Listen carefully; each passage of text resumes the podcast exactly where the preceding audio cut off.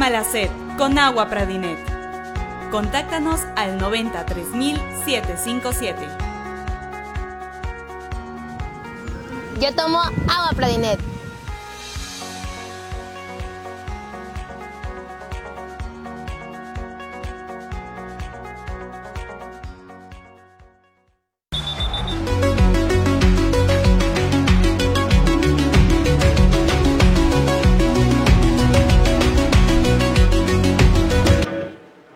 Eh, en tecnología y negocios presentando a los protagonistas de la innovación en el Perú y los mercados globales. Este programa llega gracias al auspicio de Agua de Mesa Pradinet. Agua de Mesa Pradinet hidrata mi día todos los días. ¿ah? Hidrata mi vida todos los días. ¿ah? Tengo toda la refrigeradora llena de botellas de agua Pradinet. Soy hincha número uno de agua Pradinet y se los recomiendo porque les da calidad de vida. Y muchas gracias a Satel Televisión Más que una señal. Estamos aquí los martes y jueves a partir de las 5 de la tarde con tecnología y negocios presentando a los protagonistas de la innovación en el Perú y los mercados globales. Y este caso, eh, la entrevista de este bloque es sumamente importante porque tiene que ver con las noticias que se han presentado en los últimos días y refieren a la- al nombramiento ¿no? Eh, como embajador joven de la paz eh, mundial del investigador científico peruano Gil Moya Salazar, a quien tenemos aquí, tenemos el honor de tenerlo en el estudio y que podamos conversar eh, con él. Bienvenido, doctor Gil Moya Salazar. Ah, bienvenido a Tecnología y Negocios. ¿Cómo estás? Muchas gracias, Juan José. Gracias a Satel TV por la invitación. Eh, muy feliz de compartir un poco de las investigaciones relacionadas a la paz en, el programa. Primero cuéntame un poquito, eh, ¿tú dónde has estudiado? Eh, yo estudié acá en, en Lima. ¿Qué estudiaste? eh, tecnología médica. ¿En? Inicialmente en la Universidad Norbert Wiener, terminé. Ok. Y luego he seguido varios estudios de posgrado, Posgrado. entre ellos eh, la maestría en salud pública, eh, un estudio de altas especialidades en tecnología en la Universidad de Samara de Rusia. Y eh, finalmente ahora, hace poco, terminé el estudio de doctorado en neurociencias en la Universidad de San Marcos. ¿Y tú te dedicas a la investigación científica? Sí, de hecho este año ya se cumplen 10 años desde que comencé, eh, mientras rotaba en el Hospital San Bartolomé, buscando la forma de hacer investigación, 10 años de haber comenzado este camino ¿no? de investigación científica. Bueno, y acabas de ser nombrado embajador eh, joven de la paz mundial por una investigación que has hecho sobre el conflicto eh, Rusia-Ucrania. Sí, justamente. eh, la organización a la que pertenezco, eh, la que me ha nombrado como embajador joven de la paz, es Global Peace Chain. Es una organización sin fines de lucro eh, que tiene sede en los Estados Unidos, pero también tiene otras sedes en países en conflicto, como Pakistán, por ejemplo. Esta organización se encarga de recluir eh, jóvenes de todo el mundo que estén eh, contando con un anonimato. eh, digamos, eh, dentro de su país, pero que son líderes expresos de eh, cultura de paz, promoción de paz y objetivo de desarrollo sostenible. Yo desarrollé una investigación sin este propósito, porque nosotros dentro del equipo que, que tengo ya conformado, eh, desarrollamos investigaciones anuales eh, en diferentes áreas. Esta área fue salud mental y se nos ocurrió, después de tanto conflicto durante la pandemia, ver eh, que el desate de un conflicto armado en, en- en Rusia, Ucrania, eh, cuánto iba a impactar nuestro estado de bienestar y salud mental. Y eso lo hiciste en tres continentes. Sí, tu- tuve la posibilidad de contactar y colaboro con eh, amigos de Europa, principalmente de España y de, de Alemania, además de eh, otros colegas de, de Estados Unidos. Eh, nos reunimos, hicimos unas reuniones el, eh, eh, un mes después de que comenzara la guerra y, y, eh, decidimos desarrollar este proyecto, obviamente con la aprobación de los comités de ética de cada institución. Eh, gracias a ese proyecto, eh, a esa investigación, yo lo pude presentar dentro del último foro de la paz de líderes jóvenes en Nueva York el año pasado en octubre. Y a partir de esa experiencia, de la trayectoria y de la propuesta de investigación, es que esta organización eh, me denomina, fue una sorpresa para mí también, em, como embajador joven de la paz. Y luego ya, terminando el, trayecto, el líder principal y el director, el CEO de esta organización, me, me- me llamó a un lado y me dijo, eh, te tengo más noticias buenas. Eh, Perú nunca ha participado en GPC eh, y tú eres el primer embajador de tu país. Esperamos en estos años que veles por la integridad, el diálogo y sobre todo la armonía de los conflictos sociales y políticos que hay en tu país. Entonces fue una doble satisfacción para mí que fui a presentar un proyecto de investigación luego ser nombrado embajador joven en La Paz. Es importante lo que estás mencionando porque es un hito histórico, ¿no? En lo que tiene que ver en líderes peruanos que se dedican, por ejemplo, a, la eh, a la ciencia, ¿no? Y en este caso a la ciencia eh, eh, para luchar por la paz, ¿no? Y eso es importante, Gil, ¿no? y es importante porque últimamente también en el periodismo peruano se ha estado tocando mucho el tema de los científicos, el tema de, las tesis, el tema de los papers, que se publican y que ha habido, habría un mercado negro, por ejemplo, en el país, ¿no? que se están lucrando, ¿no? Eh, eh, y mucho plagio también. ¿no? Entonces, eh, me parece que es importante darle visibilidad al investigador peruano, ¿no? porque de pronto es una línea de carrera profesional que no es muy tocada. ¿no? Yo te confieso, yo trabajé tres años en investigación científica, pero no logré eh, cuajar, no, lo, no me encontré, no pude eh, encontrar el talento para poder, eh, o la tranquilidad necesaria para poder desarrollar una tesis o encontrar una verdad o una solución, ¿no? O resolver una hipótesis, ¿no? Y no pude, no pude.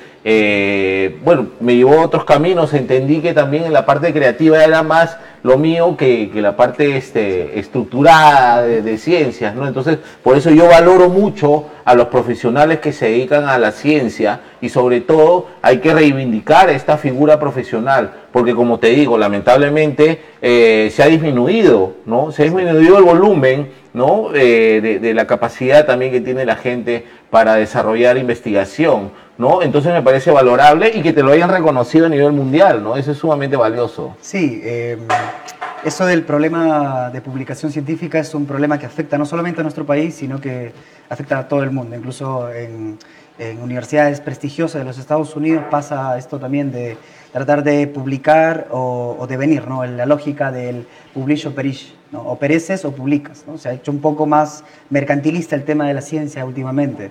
Eh, pero eh, hay academias y organizaciones que están velando por la democracia científica, que es justamente este propósito de eh, establecer lineamientos para que cada país regule la producción científica de, cada, de cada organización y de cada investigador que se encuentre en la organización. Entonces, que la organización como tal vele por el afán de cumplir con los estándares éticos en publicación científica. en nuestro caso, bueno, nosotros siempre tenemos una larga trayectoria para publicar un trabajo.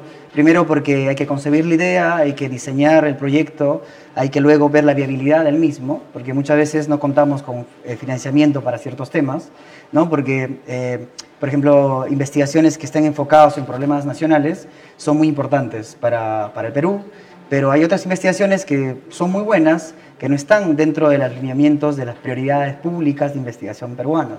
Entonces, un científico, capaz le pasó en el momento, quiere investigar algo, que por ejemplo es eh, investigar si una bacteria que vive en, un volcán cercano a Arequipa puede ser útil para tratar alguna enfermedad o como una bacteria experimental para que crezca en la luna y pueda favorecer el asentamiento humano en, la luna. Entonces, eh, no, no encuentra fondos nacionales para ello porque no es una prioridad nacional.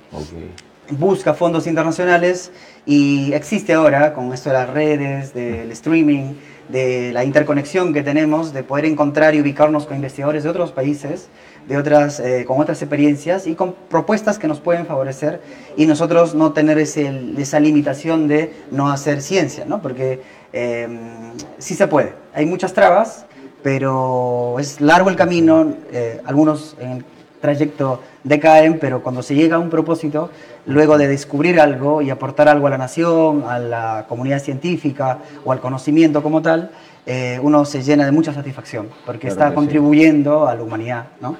Eres embajador global de la paz, eh, eh, bueno, y has tenido una encomienda de parte del CEO de la organización que te ha nombrado, ¿no? Y justamente te habla de conflictos sociales, cuando en Perú precisamente se están dando conflictos sociales. ¿Has planeado realizar alguna actividad, alguna acción, proponer algo, algún discurso? algo que permita también eh, llamar la atención y, hacer presencia de tu persona o de tu envergadura. Sí, claro. Eh, lo, inicial que corresponde re- después de este nombramiento es informar obviamente a las autoridades, al Congreso en este caso, para llegar a, eh, a establecer un diálogo entre lo que busca la organización a nivel global, ¿no? dentro de los acuerdos de paz y de reducir las brechas que existen entre comunidades eh, y promover el diálogo, obviamente, con lo que plantea el Perú como tal, para los conflictos sociales que tiene, con las comunidades de provincia, los conflictos últimos que hay con el tema de migración, ¿no? Eh, entonces, se está estableciendo este vínculo de diálogo con el gobierno primero para ver qué acuerdos eh, coinciden y cuáles se pueden debatir para buscar un bienestar general. De la parte de la academia, estamos realizando dos investigaciones sobre los efectos del conflicto armado en, eh, en Ecuador, cuánto afecta a la población peruana, que es limítrofe en el norte. Eh, ya hemos hecho, estamos justo terminando este viernes la recolección de datos, ¿no? Tenemos parte del equipo que viaja a hacer este trabajo personalmente, a entrevistar a las personas y a conocer el, el entorno social también en el que se desarrollan.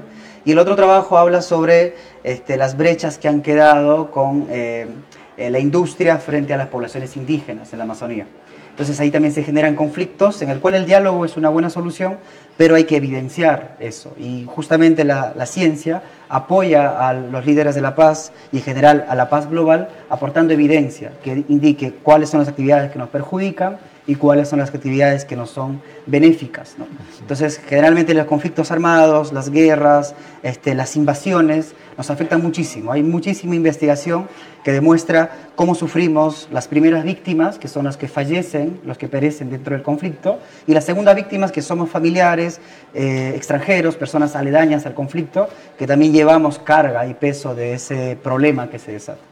Cuando mencionas un equipo de trabajo, por ejemplo, para la investigación que realizaste eh, sobre el conflicto Ucrania-Rusia, este, ¿cuánta gente involucra? Y estos dos proyectos, más o menos, ¿cuánta gente Claro, eh, he formado hace poco una ONG justamente para promover esto del desarrollo científico y enseñar a los estudiantes universitarios a involucrarse también en ciencia, ¿no? Porque ahora que estoy en medicina, estoy en biotecnología, veo que los estudiantes tienen una formación muy asistencial, ligada al hospital, ligada a atender a pacientes, en el caso de medicina, cosa que es el objetivo de la medicina como tal, pero también no ven otros ámbitos donde se requiere al personal las ideas peruanas y el recurso humano. ¿no? Entonces tenemos idealmente un equipo de 12 personas que trabajan siempre en el equipo.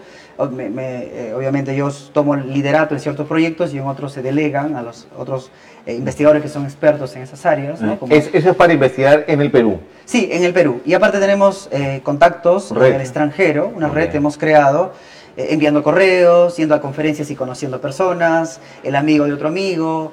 Eh, no es que hayamos tenido una red al inicio, sino que eh, yo viajé a hacer un posgrado a Rusia, por ejemplo, y tuve la oportunidad de tener una red con la que hasta ahora trabajo. Igual participé de la cumbre de líderes de biotecnología, del cual fui parte también en Chile y conocí una red grande de investigación.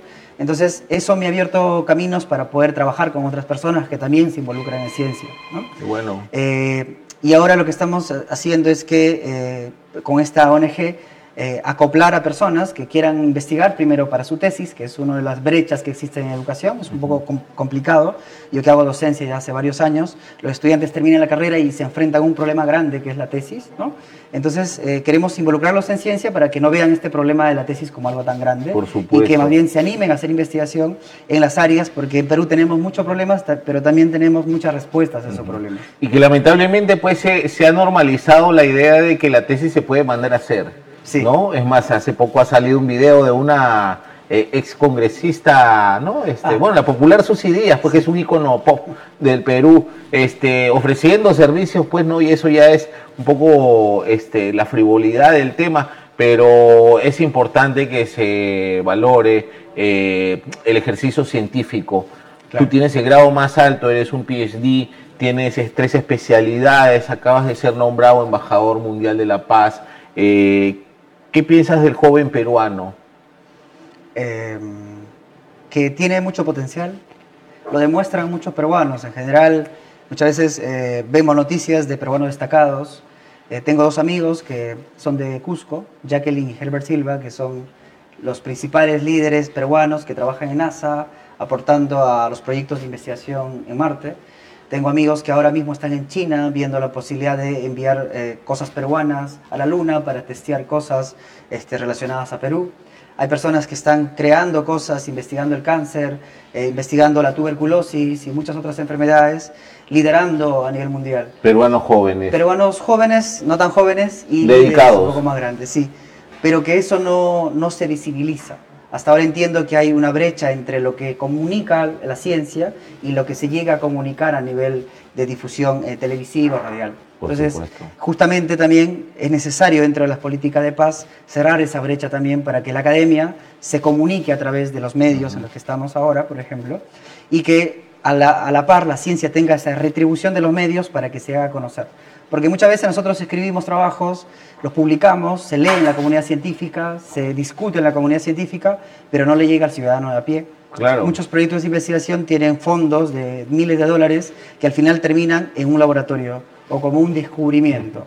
Y no se llega a la siguiente etapa que es la transferencia tecnológica, Claro. en la cual tanto gasto de investigación va a pasar a tener resultados productivos en las eh, comunidades, en las poblaciones que lo requieran, ¿no? Como pasa con los proyectos de NASA.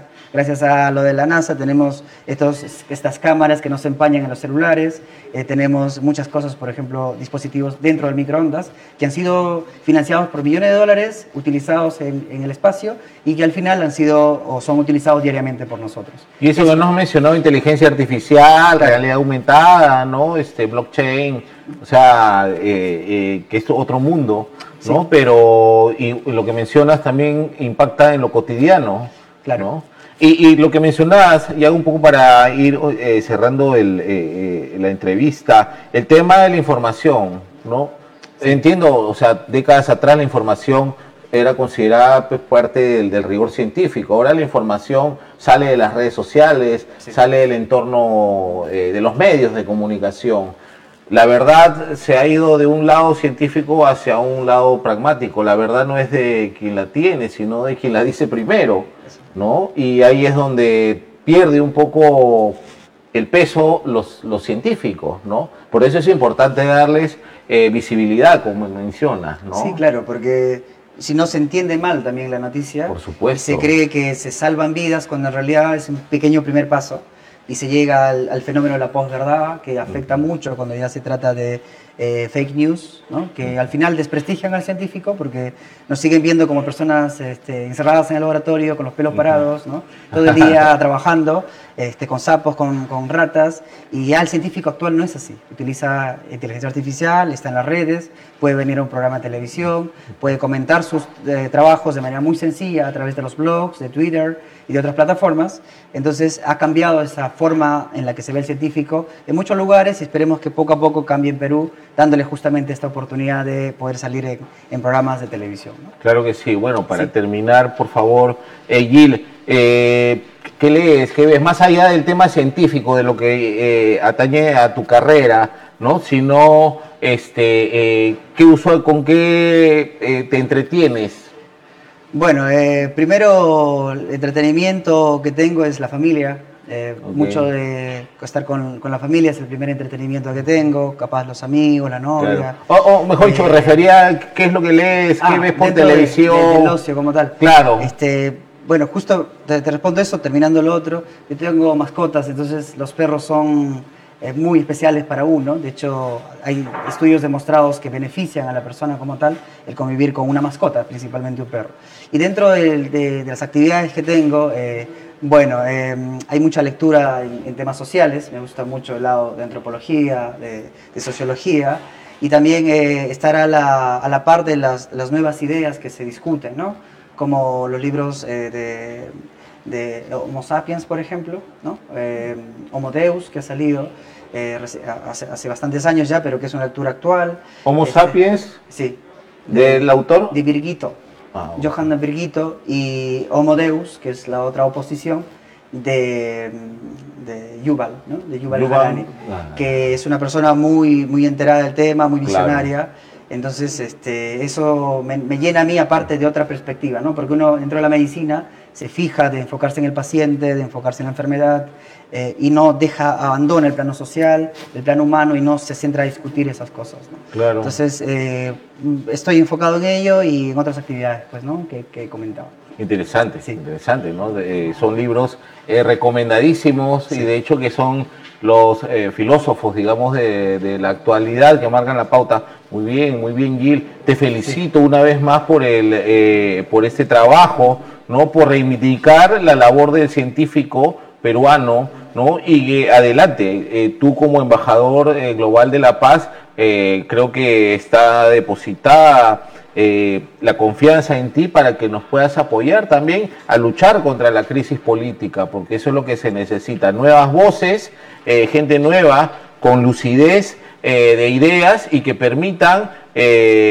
ofrecer soluciones frente a estos conflictos sociales ¿no? que tienen que solucionarse. ¿Algo más que quieras mencionar, Gil? Quisiera que por favor le puedas dar un mensaje a los peruanos, a la teleaudiencia de Satel Televisión, ¿no? Estamos hablando con un embajador de la paz mundial, ¿no? Y es un peruano científico que eh, trasciende las fronteras y que deja el nombre de Perú siempre en lo más alto. Por favor, dirígete a la gente de Satel, mandas un saludo y un mensaje. Bueno, primero agradecerte, agradecer a Satel TV por la invitación.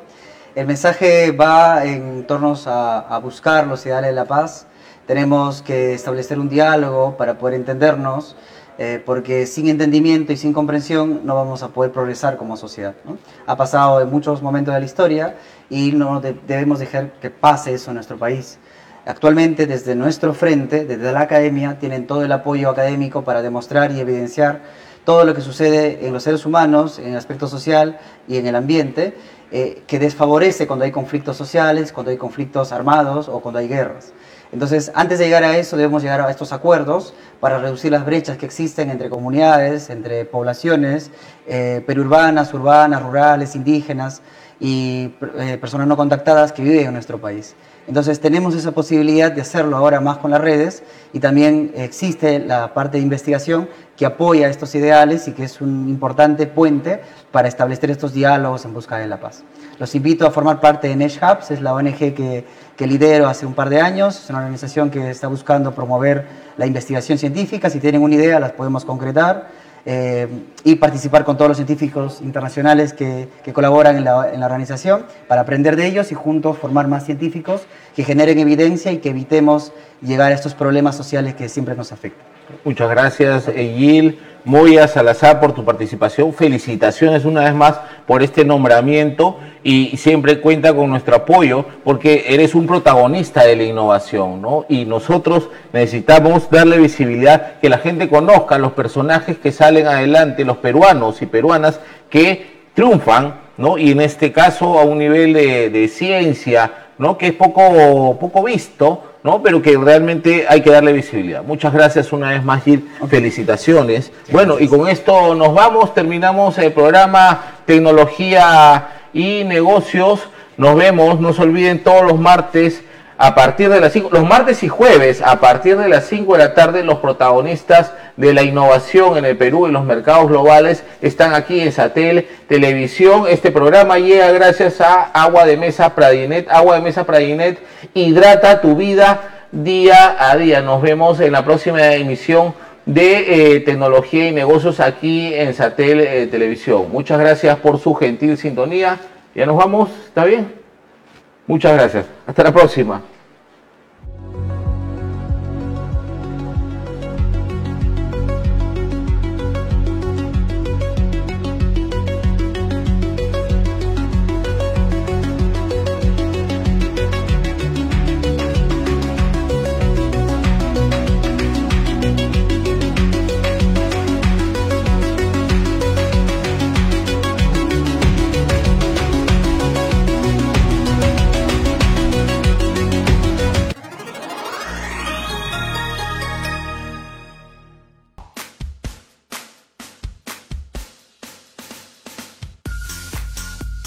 Sacia tu sed con el toque puro